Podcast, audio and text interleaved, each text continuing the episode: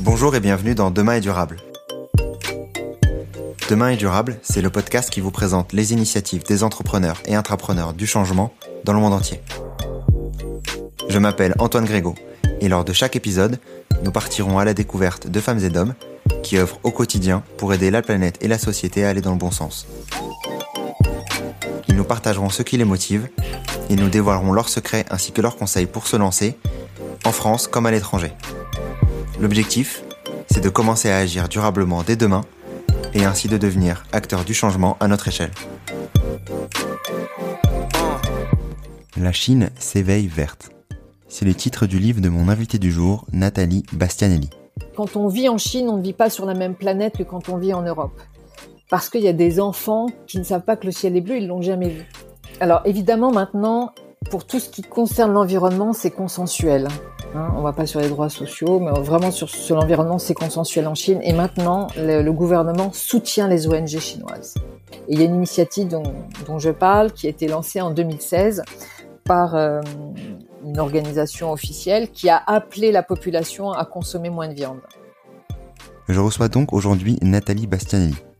Avant d'écrire ce livre, Nathalie a fondé We Belong to Change, une ONG qui organise des événements pour mettre en avant les actions chinoises en faveur de l'environnement. C'est lors du Covid qu'elle décide d'écrire son livre et de nous parler de cette Chine qui s'éveille verte. Une Chine dont on avait parlé lors du premier épisode avec Pauline Soudi, mais qui prend encore plus de place aujourd'hui au vu des enjeux mondiaux. Je vous propose donc, dans ce nouvel épisode, des ondes positives et de partir donc à la découverte d'une Chine différente des idées reçues. Moins de viande, une mode responsable et un retour à la nature. Oui, je parle bien de la Chine, et je laisse donc place à notre échange avec Nathalie et à ce voyage dans l'Empire du Milieu. Bonne écoute. Donc aujourd'hui, dans le, dans le nouvel épisode de Demain est durable, j'ai le plaisir d'accueillir Nathalie Bastianelli. Comment tu vas Nathalie? Bonjour, je vais très bien, je te remercie. Donc je suis très content de, de t'accueillir aujourd'hui, de, de parler de, de plein de sujets, de We Belong, de, également de, de ton nouveau livre sur, euh, sur la Chine, sur euh, ce qui se passe en Chine d'un point de vue écologique pour pouvoir mieux comprendre tous ces, tous ces sujets écologiques chinois. Donc je vais démarrer le podcast par, par cette question. Qui est Nathalie? Alors, qui je suis? Euh, eh bien, écoute, moi, je suis une personne sensible à ce qui arrive à la planète. Euh, donc voilà, je suis une ancienne cadre dirigeante dans le dans un autre métier qui était le marketing sportif. Donc, je travaillais sur les grands événements, notamment les JO. C'est ce qui m'a amené en Chine en 2005, où je suis partie avec mari et enfants, m'expatrier pour le groupe pour lequel je travaillais et pour ouvrir une filiale euh, de sponsoring et de marketing événementiel pour travailler notamment sur les Jeux Olympiques de Pékin en 2008. Et donc j'ai vécu là-bas cinq ans, ce qui explique aussi ce lien avec la Chine. Et hum, quand je suis rentrée en France, j'ai travaillé sur des sujets qui étaient également stratégiques pour les marques, pas, seulement le sport, mais aussi le, le développement durable. Donc j'ai travaillé sur des projets euh, pour le groupe pendant un an et demi. Ça m'a passionnée. Et c'est comme ça que j'ai été amenée à envisager de faire des événements en Chine pour sensibiliser euh, les consommateurs chinois à un monde plus durable. Tu disais du coup que tu avais vécu euh, euh, quelques années en Chine. Mmh donc ça t'a donné envie de, de revenir, de revenir là-bas, en tout cas de, de, travailler, de proposer des événements sur sur la thématique développement durable. À quel moment tu as eu toi ton déclic écologique? Tu l'as eu en Chine, tu l'as eu en France en revenant. À quel moment t'as as souhaité prendre prendre ce, ce virage-là dans ta carrière? Euh, moi, j'étais déjà euh, assez sensible. Euh, par exemple, j'achetais déjà de l'alimentation bio. Je n'avais pas de micro-ondes chez moi. Je, j'ai grandi dans les montagnes. Enfin, moi, j'ai grandi au pied du Mont Blanc. Donc moi, la beauté de la nature, c'est quelque chose qui me touche énormément. Donc maintenant, je suis une citadine, mais je suis toujours émerveillée par la nature. Et dès lors où j'ai des informations, notamment dans, dans la vallée de Chamonix, hein, où où avec la pollution, euh, c'est quand même un coin de France qui est très impacté. Donc c'est c'est quelque chose qui qui m'a toujours un peu habité. J'ai toujours une maman qui qui préparait ses repas, qui n'achetait pas du tout de conserve, etc. Donc j'ai toujours été sensibilisée euh, euh, au monde qui nous entoure. Et quand je suis partie en Chine, c'est vrai que c'était un choc pour moi parce que c'était la ville euh, à l'époque la plus polluée du monde. Euh, donc c'était quelque chose avec des jeunes enfants, c'est vraiment quelque chose qui m'a travaillé. Et donc je me suis intéressée à ces sujets. Et quand je suis rentrée en France, pour moi c'était important de. Enfin, j'avais adoré un événement, je le raconte d'ailleurs dans l'intro de mon livre, qui s'appelait euh, les Ateliers de la Terre, auxquels j'avais participé, avec lesquels le groupe pour lequel je travaillais voulait euh, faire des collaborations. Et quand j'ai écouté ces, intervenants du monde entier partager leurs actions et ce qu'ils faisaient pour euh, pour faire en sorte qu'on aille dans une transition euh, plus responsable et plus durable, j'ai trouvé ça passionnant et je me suis dit il faut le faire en Chine parce qu'il y avait beaucoup de choses en Chine, d'événements, etc. Mais c'était beaucoup sur les énergies renouvelables. Il y avait pas vraiment de, ça s'adressait pas vraiment au grand public à l'époque. C'était vraiment du B2B ou sur des expertises un peu pointues. Et donc j'ai voulu, euh, je me suis dit que la Chine était le marché où toutes les marques internationales avaient envie de vendre plus et plus vite. Et je me suis dit que c'était le bon endroit pour expliquer aux jeunes générations d'acheter moins et mieux. Ce qui m'a donné envie de créer euh, We Belong to Change, euh, qui est maintenant une, une, association qui promeut la consommation responsable et consciente. Et je fais des événements annuels en Chine chaque année. Je l'ai fait pendant cinq ans. Maintenant, on est dans un contexte de pandémie mondiale, donc évidemment, je suis pas allée en Chine depuis deux ans. Mais voilà un petit peu le, voilà un petit peu l'historique de, de, de, mon initiative.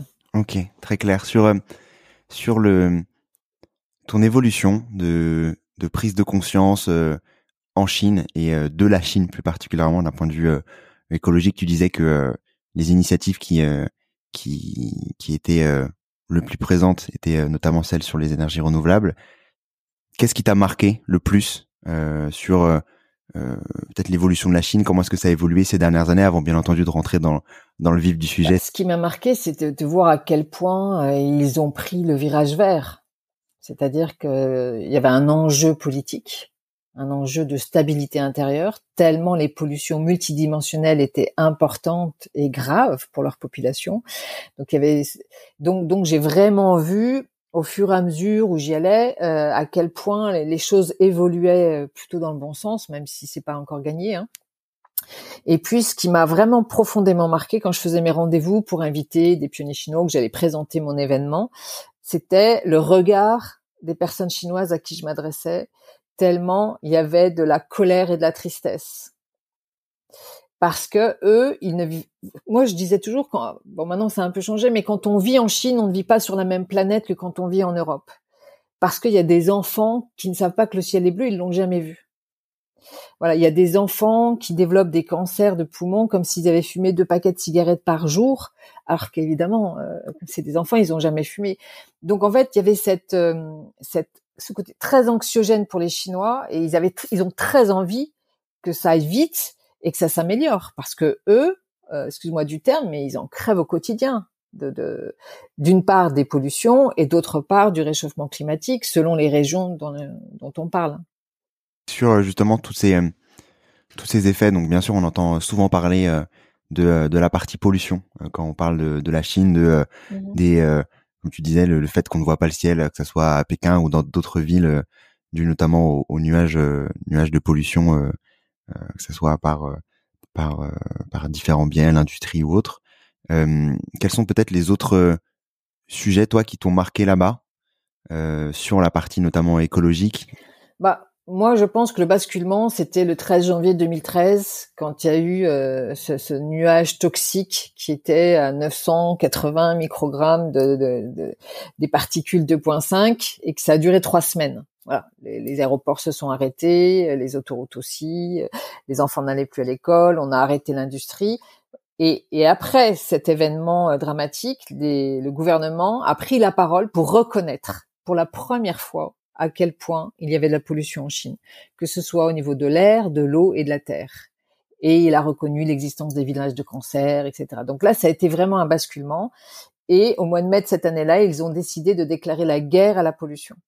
Et donc depuis, les investissements sont assez phénoménaux. Ils sont devenus leaders euh, dans l'éolien, leaders dans le solaire, leaders dans l'hydraulique, euh, deuxième pays dans le nucléaire. Donc ils, ont, sont vraiment en train de transformer leur mix énergétique, puisque sinon tout était au charbon et c'est toujours une des raisons, hein, puisque le charbon représente encore 60% euh, de l'énergie chinoise. Mais voilà, ils sont en train de transformer tout ça. Ils y vont assez vite avec des investissements assez colossaux.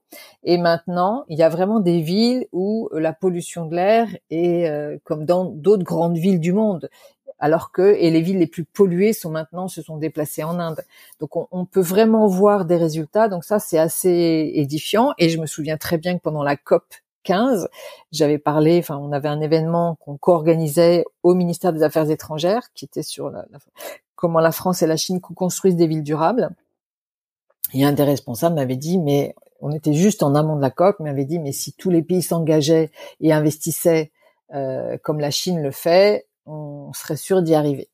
Donc, les experts savent depuis des années que la Chine est vraiment dans une transition euh, énergétique et mais pas que, hein, puisque ils ont, ils sont en train de modifier euh, le, le, le, secteur de l'automobile, puisque c'est le premier marché au monde maintenant, et ils ont décidé que d'ici 2030, la moitié des véhicules seraient euh, un bas carbone, c'est-à-dire euh, soit hydro, soit hybride, soit électrique hein, dans sa totalité, et ils y mettent les moyens, c'est-à-dire que il y a des sanctions pour les constructeurs qui ne vendent pas d'automobiles électriques.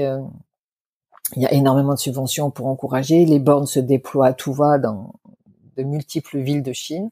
Voilà, les moyens sont assez colossaux.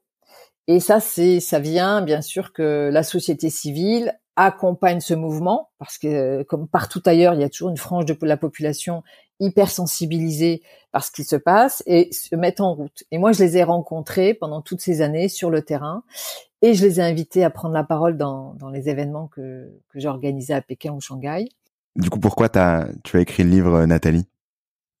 Eh bien, en fait, quand euh, j'étais amenée à faire des conférences en France où on m'invitait pour raconter justement cette Chine verte, euh, voilà, je et, j'étais tellement euh, étonnée par la réaction de l'audience qui venait me témoigner à la fin de la conférence à quel point cela leur avait fait du bien de savoir que les Chinois euh, s'engageaient eux aussi pour la planète et à quel point ça leur euh, c'est comme si ça venait calmer une anxiété en disant mais si eux s'y mettent autant eh bien ça me donne de nouveau l'élan d'en faire plus. Et, du coup ils il, voulaient en savoir beaucoup plus comment comment je pouvais partager encore plus parce qu'ils étaient vraiment très curieux de ce que je pouvais raconter parce que évidemment les conférences ça dure une heure une heure et demie même avec les questions-réponses. Et quand la pandémie est arrivée, je me suis dit, ben, c'est l'occasion pour moi de témoigner dans un livre tous ces gens incroyables que j'ai rencontrés euh, ces six dernières années.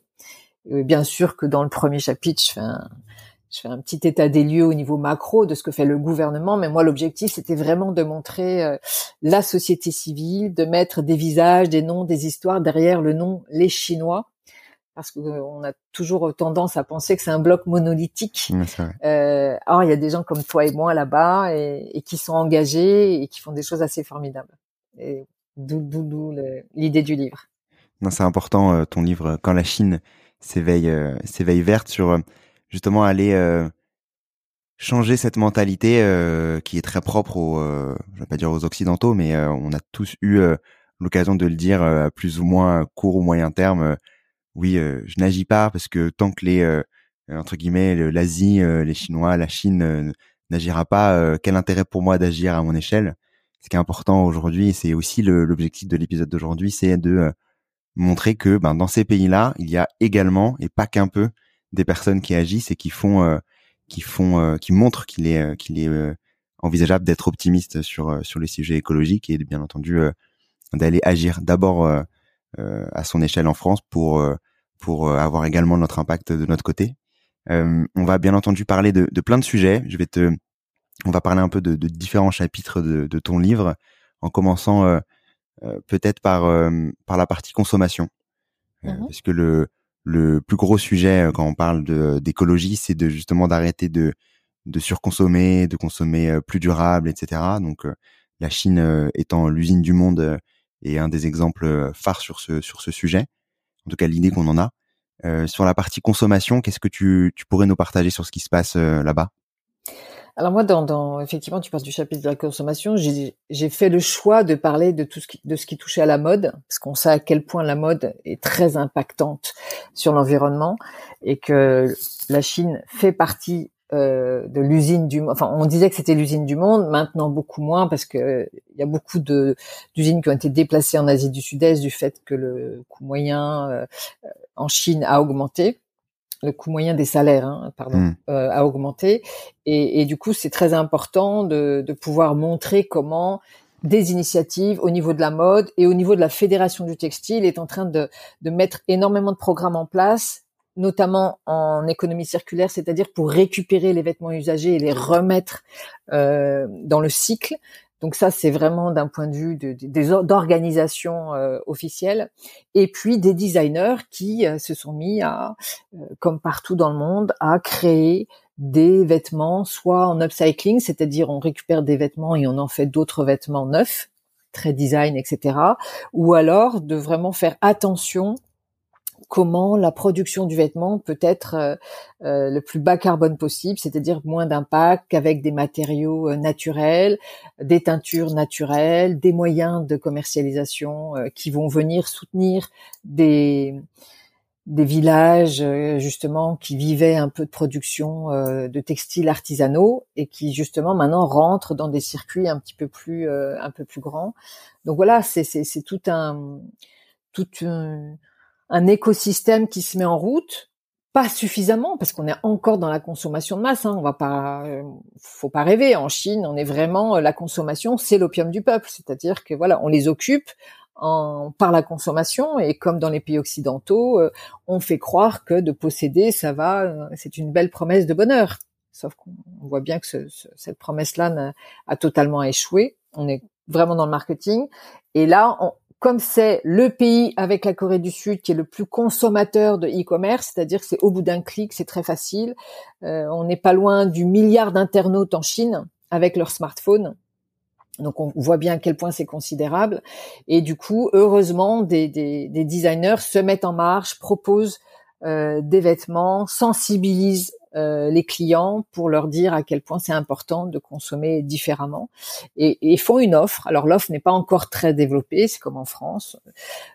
voilà, on peut faire le parallèle. Hein. Il, y a, il, y a, des quartiers à Paris, par exemple, parce que je vis euh, à Paris, où on a effectivement des boutiques qui proposent des vêtements euh, éco-conçus. C'est la même chose en Chine. Donc il y a cette partie d'abord du textile qui est hyper importante. Et puis euh, il y a aussi, moi j'ai souhaité évoquer aussi le tourisme parce que c'était très lié à, la pandémie et, et, que les Chinois sont devenus les plus grands touristes du, du monde en termes de volume parce qu'ils sont nombreux et du coup il y a un véritable impact. Le tourisme a repris en Chine deux mois après la pandémie. Donc on, euh, mais avec de nouvelles règles. Et donc c'est ça que j'explique. Avant, avant peut-être de, de, parler parler du tourisme sur sur la partie euh, euh, notamment mode dont, dont tu parlais, sur les, les initiatives qui existent. Euh, en Chine, elles sont euh, principalement euh, mmh présentes dans dans les villes, donc je sais pas Shanghai, Pékin, etc.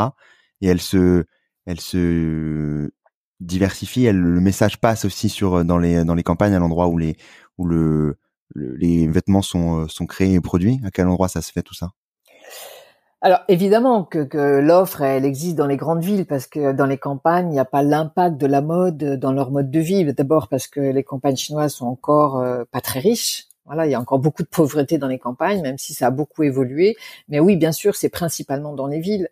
Euh, je peux te donner euh, un ou deux exemples. Voilà, il y a un exemple que j'aime beaucoup qui s'appelle Klikli, qui veut dire lenteur en tibétain et ils ont pris comme logo euh, une main incurvée, voilà, et qui veut dire en langage des signes lenteur également. Et donc c'est vraiment de consommer d'une manière beaucoup plus lente, beaucoup plus respectueuse.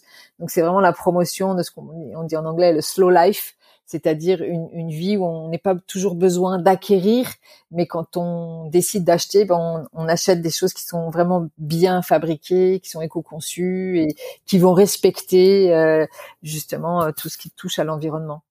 Donc ça, c'est vraiment dans la philosophie parce que dans les magasins de Clickly, ils, ont aussi des photos de là où sont fabriqués les vêtements, dans les villages. Donc ils montrent tout le côté traditionnel. Ils, produisent, ils, pro, ils proposent également des lessives qui ne vont pas impacter, qui n'ont pas de produits chimiques, parce qu'ils expliquent que le cycle de vie d'un vêtement, ce n'est pas seulement la production et le fait de le porter, mais c'est aussi tout le cycle du lavage, de l'entretien, etc. Et, ça, c'est très impactant quand on parle d'un vêtement. Et donc, ils expliquent tout ça, ils sensibilisent euh, euh, leurs consommateurs. Donc ça, c'est. Et puis, je peux aller aussi dans la haute couture, parce que là, on va totalement dans un dans un monde euh, très différent.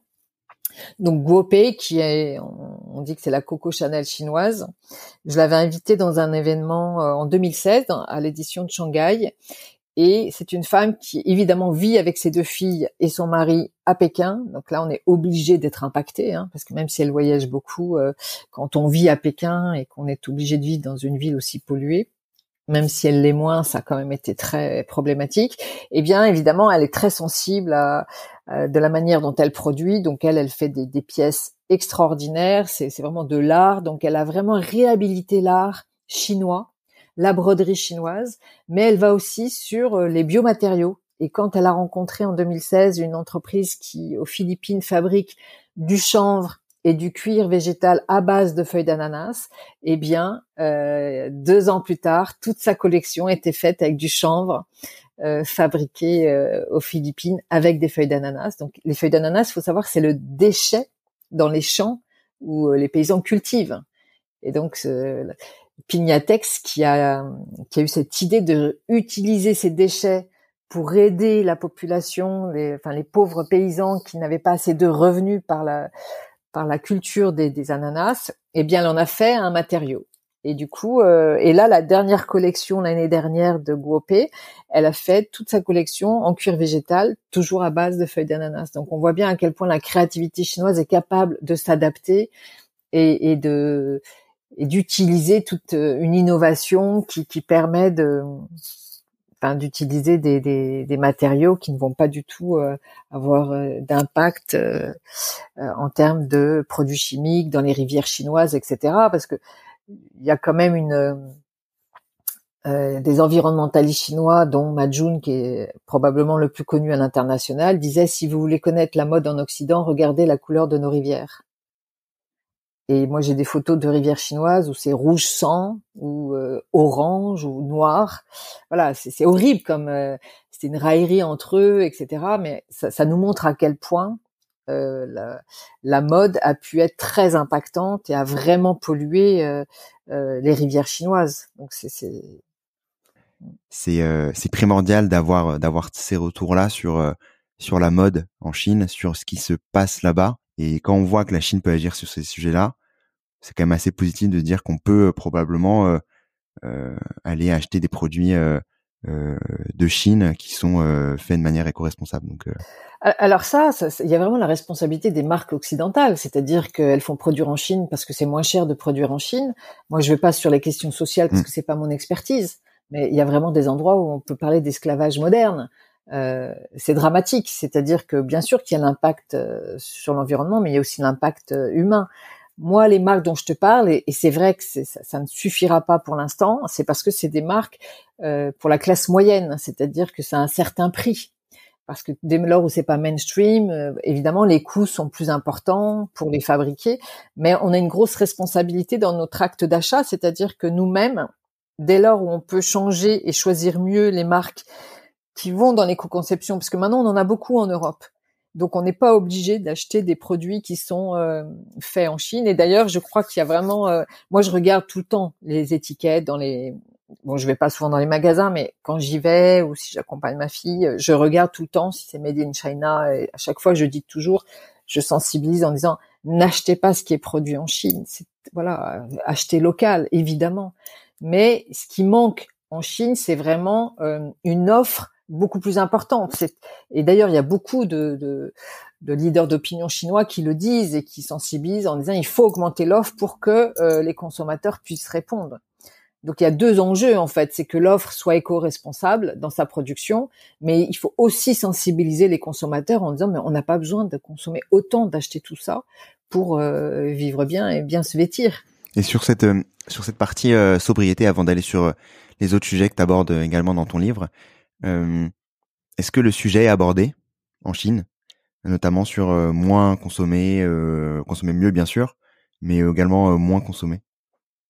Alors ça a été abordé au niveau de la consommation de viande. Voilà, j'ai tout un chapitre sur le végétarisme, sur le boom du végétarisme en Chine, parce que effectivement, un Chinois qui consommait 30 euh, kilos de viande par an à l'époque, maintenant a pratiquement doublé sa consommation, mais avec l'effet du nombre, euh, ça, un impact incroyable. C'est-à-dire même s'ils augmentent de 100 grammes par euh, par personne euh, par mois, bah voilà, l'impact du fait du nombre est important. Surtout que les classes moyennes ont vraiment émergé. Donc maintenant, ils ont les moyens de consommer de la viande. Et il y a une initiative dont, dont je parle qui a été lancée en 2016 par euh, une organisation officielle qui a appelé la population à consommer moins de viande. Donc ça a été toute une campagne euh, publicitaire diffusée dans les grandes villes de Chine, sur plein de réseaux, que ce soit de l'affichage, de la télévision. Elle a été faite grâce à des célébrités euh, donc des acteurs connus, des actrices, des chanteuses, etc. Et qui sensibilisaient en disant, ben voilà, il y a Li Bingbing qui est une actrice, une chanteuse très connue, euh, très jolie femme, et qui disait, moi un homme pour me séduire, que doit-il faire? Et elle répondait, euh, ne pas manger de viande au moins une fois par semaine. Voilà, donc c'était très. Ou alors il y avait un acteur qui regardait amoureusement une branche de céleri et qui disait voilà pour pour vivre bien il faut manger plus de légumes. Et donc c'est assez intéressant. Et il y avait même James Cameron, donc le, réalisateur de Titanic, euh, et euh, Arnold Schwarzenegger qui avaient participé à une partie de cette campagne parce que ça avait été initié par une ONG américaine euh, qui est basée en Chine, qui fait un travail formidable, euh, Wild Aid, et qui, euh, qui est très engagée pour protéger la faune et la flore. Et donc, ils avaient fait une collaboration avec la Société de nutrition chinoise pour lancer cette campagne et je, je, je, me souviens à l'époque que euh, les deux Américains, les deux stars américaines avaient dit on va s'inspirer de ce que fait la Chine pour inciter sa population à consommer moins de viande. Et ils ont fait un clip et en Californie pour justement. Donc c'était drôle parce que c'est vraiment pour une fois l'inverse, c'est-à-dire des Américains qui s'inspirent de ce que fait la Chine pour sensibiliser sa population. Et ça, je pense que c'est une initiative qui est très facile à lancer mm. et qui pourrait être lancée dans tous les pays inciter sa population en expliquant bien à quel point euh, l'élevage industriel euh, est terrible, d'une part pour notre santé et aussi pour la santé de la planète. Non, c'est sûr que, euh, comme tu dis, c'est quelque chose qui facilement envisageable de voir ce type de de pub arriver. On imagine en plus, on, on s'imagine les acteurs choisis en France, par exemple, sur sur ces thématiques-là. Mais si quand on parle de, comme tu dis, d'impact, quand euh, j'ai regardé des chiffres euh, euh, en préparation de en préparation de, de l'épisode. Je voyais que des chiffres sortaient de 1% des, des Chinois étaient étaient végétariens. En tout cas, c'est des chiffres qui, qui, qui, sortaient. Quand on voit 1%, ça fait 140 millions de personnes. En France, on est 3-4%. J'ai vu ça, d'autres chiffres aussi. Donc, ça fait 2-3 millions de personnes. Donc, c'est sûr que si chaque personne, vu la, la, quantité de, de la, la, population euh, chinoise euh, agit progressivement, ça fait un impact gigantesque sur euh, sur la planète. Ça, c'est toujours cette question d'effet d'échelle. C'est pour ça que c'est important de quand on, on, arrive à sensibiliser puis à partager des, des, coopérations, des collaborations avec les Chinois, c'est hyper important parce que ça peut aller très vite. Moi, quand j'ai fait ma dernière édition de mon événement à Pékin, bon, c'est une start-up, hein, c'est une ONG, on est bénévole, on n'a pas de moyens, on avait pris 10 microblogueurs pour promouvoir euh, l'événement, mais on avait des intervenants fantastiques qui venaient du, pour moitié de, de l'international et l'autre moitié de Chine, et on a fait 4 millions 200 000 vues. Voilà, donc j'imagine que si maintenant c'est vrai que je, je, pourrais avoir des partenariats médias pour une prochaine édition, eh bien voilà, on arrive rapidement à des millions de vues et du coup, et, la jeune génération et, une partie de cette jeune génération est très sensible à ces sujets. Donc c'est ça, ça vaut le coup. Et un Chinois en moyenne euh, aujourd'hui consomme environ 50-53 euh, kilos de viande par an par habitant. Un Américain, c'est 99, c'est le double. Donc, plus le niveau de vie va augmenter en Chine, plus il va avoir l'élan de consommer de la viande au quotidien. Donc, c'est ça qui est terrible. Donc, c'est vraiment là, maintenant, il faut vraiment prendre un virage. Et il y a des initiatives. Il y a une autre entreprise, Vec Planet, qui a été créée par une jeune chinoise qui avait vu euh, ce concept-là à New York, puisqu'elle a étudié à New York, et qui maintenant, elle, elle a un blog, elle a une plateforme où elle sensibilise les gens pour devenir végétarien ou vegan. Elle, elle fait des propositions, elle offre des produits préparés par ses équipes, elle fait beaucoup d'articles, elle, elle explique énormément les choses et elle va former les restaurateurs à ce qu'elle a appelé les pop-up lunch ou les pop-up dinners. Donc c'est des déjeuners ou des dîners éphémères. Elle, euh, elle forme les équipes euh, du restaurant à cuisiner vegan et végétarien. Elle invite sa communauté à venir découvrir le restaurant. Et après, le restaurateur s'engage à mettre ses plats à la carte, euh, voilà, dans son menu. Et donc, elle va comme ça et s'aimer, s'aimer dans plein de villes de Chine. Et d'ailleurs, nous-mêmes, on avait fait ça avec l'hôtel où on avait organisé l'événement, avec ses équipes. On avait formé le restaurateur et après, il s'était engagé. Euh, donc voilà, c'est c'est toute une série d'initiatives euh, qui, qui, se développent beaucoup dans les villes, ça c'est vrai. Euh, et qui voilà il y a, y, a, y a, énormément d'initiatives hein. il y a des festivals de, de, sur le végétarisme sans appeler même à devenir complètement végétarien, en étant flexitarien, mais c'est très important de sensibiliser euh, la population à ne pas manger de viande au quotidien. Ouais, pas manger de viande, manger plus de légumes, c'est les deux euh, les deux leitmotivs à, à avoir en tête. Euh, euh, actuellement, je voulais venir sur deux autres sujets. Euh, tout d'abord, la partie tourisme. Tu parlais de de la croissance de la classe moyenne en Chine. J'imagine que c'est aussi pour ça que certains peuvent maintenant, enfin certains, une bonne partie de, de, la classe moyenne peut euh, justement voyager euh, à l'étranger, faire du tourisme, etc. Euh, quelle est l'évolution de cette partie touriste, touristique en Chine et qu'est-ce qui se passe sur sur ces sujets-là? Eh ben oui, effectivement, maintenant le, le, les, les, touristes chinois sont devenus le, les plus nombreux dans le monde. Bon, évidemment, là maintenant, on se place avant le Covid-19, et mais maintenant que le tourisme a repris en Chine, il y a vraiment des règles qui se sont mises en place, à savoir euh, désengorger les grands endroits euh, magnifiques chinois. Et maintenant, les agences de voyage sont appelées à proposer toutes sortes d'endroits qui n'étaient pas euh, visités par les Chinois eux-mêmes pour éviter ces, ces, groupes de masse de 50, 100 personnes. Donc ça, c'est terminé. Maintenant, ils doivent voyager en petits groupes. Et c'est vrai que la peur aussi euh, du Covid euh, est toujours présente dans l'esprit des Chinois, hein, même si euh, tout est géré de manière assez drastique par le gouvernement. Mais donc maintenant, ils voyagent en petits groupes, en famille, et ils vont visiter des lieux très bah, très beaux aussi, mais où il y a plus cet effet de masse. Et les les maires des villes qui sont très très visitées parce que par la beauté des sites mettent en place euh, le système de les, de les visiter en vélo et non plus en voiture, en bus électrique. Et puis, les Chinois doivent maintenant se déclarer au niveau de l'Internet quand ils vont faire un voyage euh, dans leur pays et ils reçoivent toute une liste de euh, règles pour protéger la nature, pour ne pas approcher la faune, pour respecter, euh, et notamment ils doivent porter leurs déchets, ils ne peuvent plus mettre leurs déchets dans la nature, sinon il y a des amendes qui sont quand même très conséquentes. Donc voilà, il y a toute une politique qui s'est mise en place pour d'une part sensibiliser les touristes par rapport aux lieux où ils se rendent, donc d'être vraiment respectueux de la faune et de la flore, mais aussi de ne plus faire les visites touristiques comme c'était le cas avant avec ces groupes, les, les, les comme on dit, les, les, mégaphones là, ou avec le bruit sonore, etc. Donc voilà, il y a vraiment toute une politique euh, qui, qui est en train de changer. Et puis une offre de euh, resort de touristique où eux-mêmes sensibilisent leurs clients avec des jardins en permaculture, euh, des légumes euh, euh, récoltés par le, le, le, lieu. Ils vont proposer, au lieu de juste être dans la consommation touristique, ils vont proposer euh, euh, d'aller se promener dans les forêts, d'aller couper des bambous, de, pour la nécessité hein, du lieu. C'est-à-dire, c'est vraiment tout un une éclosion de services qui n'existaient pas avant et qui sont vraiment connectés à la nature. Donc voilà, qui sont beaucoup plus proches de la nature et beaucoup moins dans euh, je vais consommer, je sais pas moi, un parc d'attractions. Et justement sur, bah, tu touches le, le, sujet de de la nature que tu abordes également dans, dans ton livre.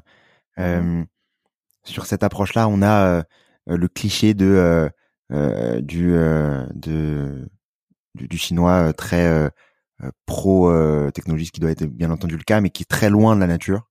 Très loin de, cette partie-là. comment est-ce que ça évolue en Chine?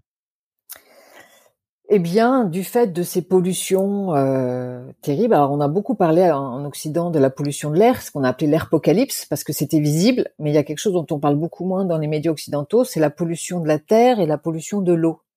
Or, quand on vit en Chine, c'est très anxiogène. Donc, on a vraiment cette conscience de prendre soin des ressources naturelles si on veut vivre bien parce que sinon ils ont bien compris que pour eux c'était euh, c'était vraiment une mort euh, qui se rapproche et notamment pour les plus fragiles qui sont euh, les enfants et les personnes âgées. Donc il y a d'abord de par les sagesses chinoises le taoïsme, le confucianisme qui et le bouddhisme qui déjà prônent dans les valeurs ce, ce, ce lien entre la coexistence entre la nature et l'homme.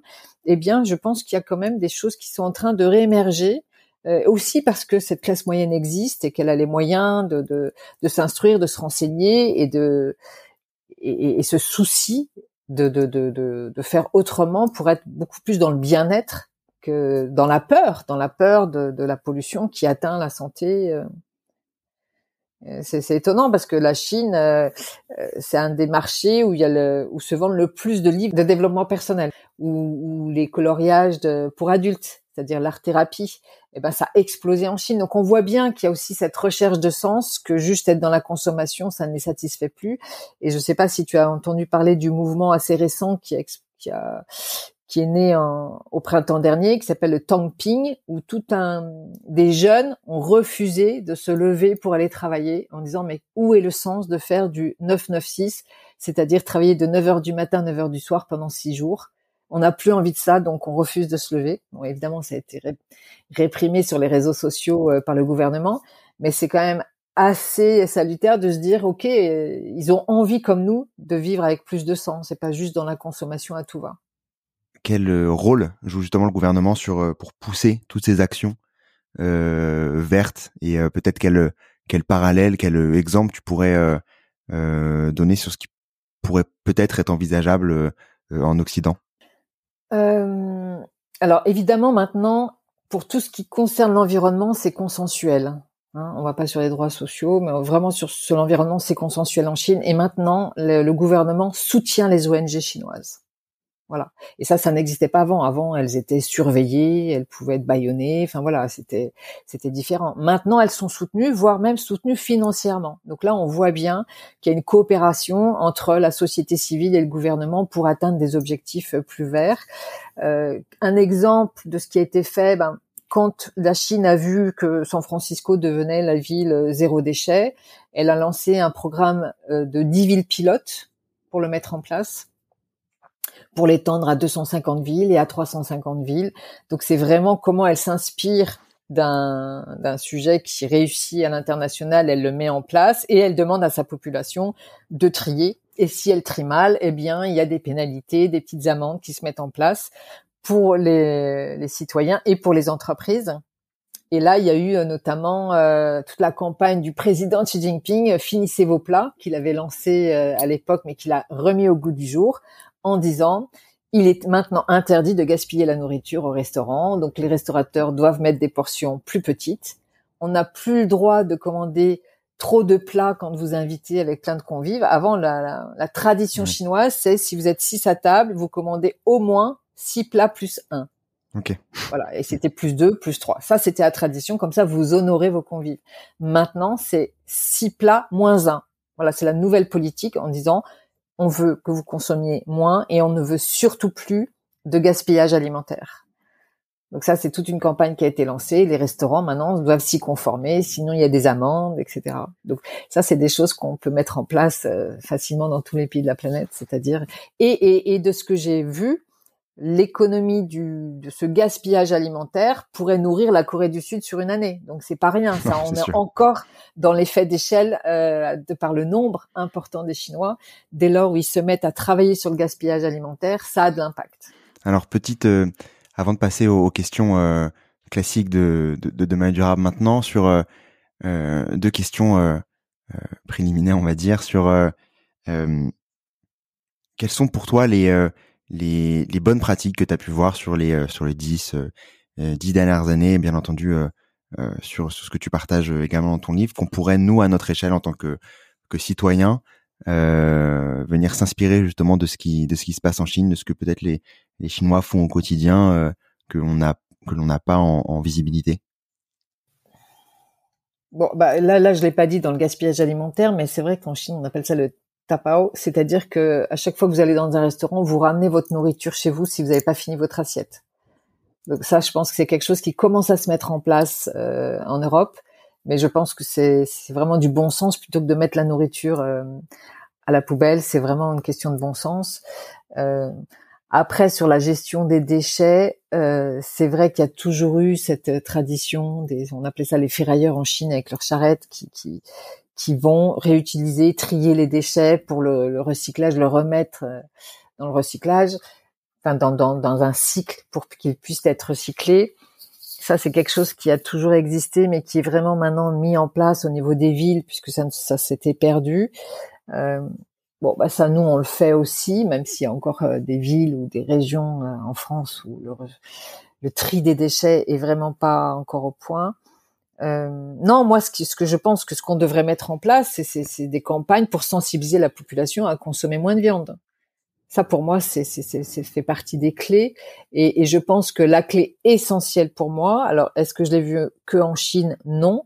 Euh, mais c'est de travailler son écologie intérieure, c'est-à-dire comment est-ce qu'on peut imaginer changer de comportement et changer son mode de consommation si on si on n'en prend pas conscience, c'est-à-dire euh, prendre voilà vraiment apprendre à vivre en conscience, ça vraiment ça ça peut tout changer. Et, donc ce, ce, ne pas oublier de toujours poser des questions. Je peux donner un exemple qui n'a pas lieu en Chine, mais qui a lieu euh, à Chamonix, dont, dont je suis originaire, à côté J'étais au restaurant avec ma mère et elle commande un poisson du, du lac Léman, donc vraiment un poisson local. Le serveur lui dit qu'il n'y en avait plus, elle a changé son plat et elle a commandé autre chose. Et j'ai rappelé le serveur pour demander d'où venait le poisson. Eh bien, il venait d'Afrique du Sud. Okay. Voilà, on était au pied du Mont Blanc et on nous donnait à consommer un poisson d'Afrique du Sud.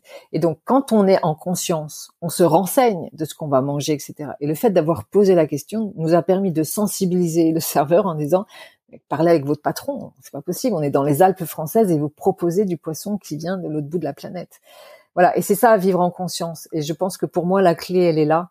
Plus on vit en conscience, plus on prend conscience de notre mode de vie et plus on est amené à changer notre comportement. Tu vois, tu as devancé ma ma deuxième question qui était euh, qui était justement sur la partie écologie intérieure qu'on parlait, euh, qu'on discutait en, en off. Euh, sur euh, en, terminant sur sur les trois questions de de, de demain et durable, en commençant par par la première, est-ce que tu aurais un un contenu qui t'a marqué récemment que tu pourrais partager? Eh bien, je, oui, c'est en fait c'est un livre que j'ai que j'ai que j'ai démarré très récemment qui s'appelle L'animal et la mort de Charles Stepanov où justement il nous donne ce regard sur pourquoi est-ce qu'on aime et on adore nos animaux domestiques et pourquoi on va euh, mettre en souffrance euh, le plus grand nombre dans des élevages industriels. Donc, il nous aide vraiment à, à changer ce regard et à prendre conscience de, de, de, tout ça. Et je trouve que ça fait partie des sujets importants parce qu'on sait à quel point euh, l'élevage industriel est responsable de la déforestation. Et donc, pour moi, je, euh, je prône pas de, enfin, je, je, je, je n'aspire pas à ce que tout le monde devienne végétarien, mais vraiment de changer son mode de consommation et d'avoir conscience de où vient la viande qu'on peut consommer. Ça, c'est très important. Donc, c'est c'est peut-être la chose la plus récente qui m'a marqué. Ok, je vais partager bien entendu euh, ce, ce livre dans les dans les notes de, de l'épisode. Une action que tu pourrais partager pour agir dès demain dans le bon sens? Pour moi, c'est très compliqué de dire une action parce que je voudrais en partager euh, des dizaines. Et s'il y avait une action, pour moi, c'est vraiment de travailler son intériorité. Voilà, je reviens à cette, idée de conscience. Comment on peut se changer soi-même pour changer notre rapport au monde dans tous les actes de notre vie du quotidien. Très bien. Et enfin, un ou une invitée que tu recommanderais dans le podcast? Eh bien, écoute, j'ai entendu euh, là dernièrement Aurélien Barraud, voilà l'astrophysicien français, qui je trouve a un talent pour nous pour nous décrire euh, ce qui se passe et faire le bilan, avec ses mots. Et je trouve que vraiment il arrive à réveiller euh, ses, auditeurs et je pense que c'est, moi je le trouve très inspirant dans ce qu'il partage. Donc voilà, ce serait un, très bon épisode à écouter. Je, me réjouis d'avance si tu arrives à l'inviter. Euh. Très bien. Moi, je ferai tout pour euh, pour inviter Aurélien, en effet, qui euh, qui fait partie des des, des, des, personnalités, des personnes qui qui permettent d'évoluer rapidement sur ce sujet écologique et de prendre conscience, d'avoir cette écologie intérieure dont tu dont tu parlais, cette conscience plus globale. Donc donc Aurélien, si tu nous écoutes, je suis disponible et je te contacterai très bientôt. Euh, je vais te remercier pour pour ton temps, euh, Nathalie. Euh, te, te demander où est-ce qu'on peut retrouver ton livre. Alors dans toutes les librairies proches de chez vous. Voilà. Et puis pour ceux pour qui c'est très compliqué, peut-être en ligne, ben librairie.com. Et puis après, il y a les grandes librairies que tout le monde connaît mais voilà, moi vraiment, si vous pouvez aller euh, dans la librairie de votre quartier, prendre le temps de le commander, l'attendre s'il n'est pas disponible, parce qu'évidemment il est beaucoup plus disponible dans les grandes librairies que dans les. Mais, mais voilà, je vous encourage à, à soutenir les, les librairies, c'est tellement important de, de, de se nourrir euh, de, de, plein de belles choses, de plein de belles histoires. Alors évidemment, moi c'est un essai, mais c'est vraiment un témoignage qui nous montre que bah voilà, on est très nombreux à, se mettre en marche et à se lever pour la planète, et ça fait du bien de le savoir. Merci beaucoup. Merci Nathalie pour euh, pour euh, pour ces ces différentes informations et pour euh, ton, message plein d'espoir aujourd'hui. Merci Antoine. Merci à toi. Merci d'avoir écouté cet épisode. J'espère que tu l'as aimé. Comme tu le sais, l'objectif de demain est durable est que chacun puisse mieux comprendre les enjeux écologiques, les solutions qui existent, tout comme avoir des clés pour agir à son échelle.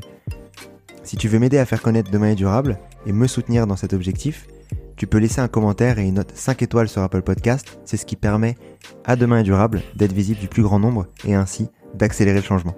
À très vite.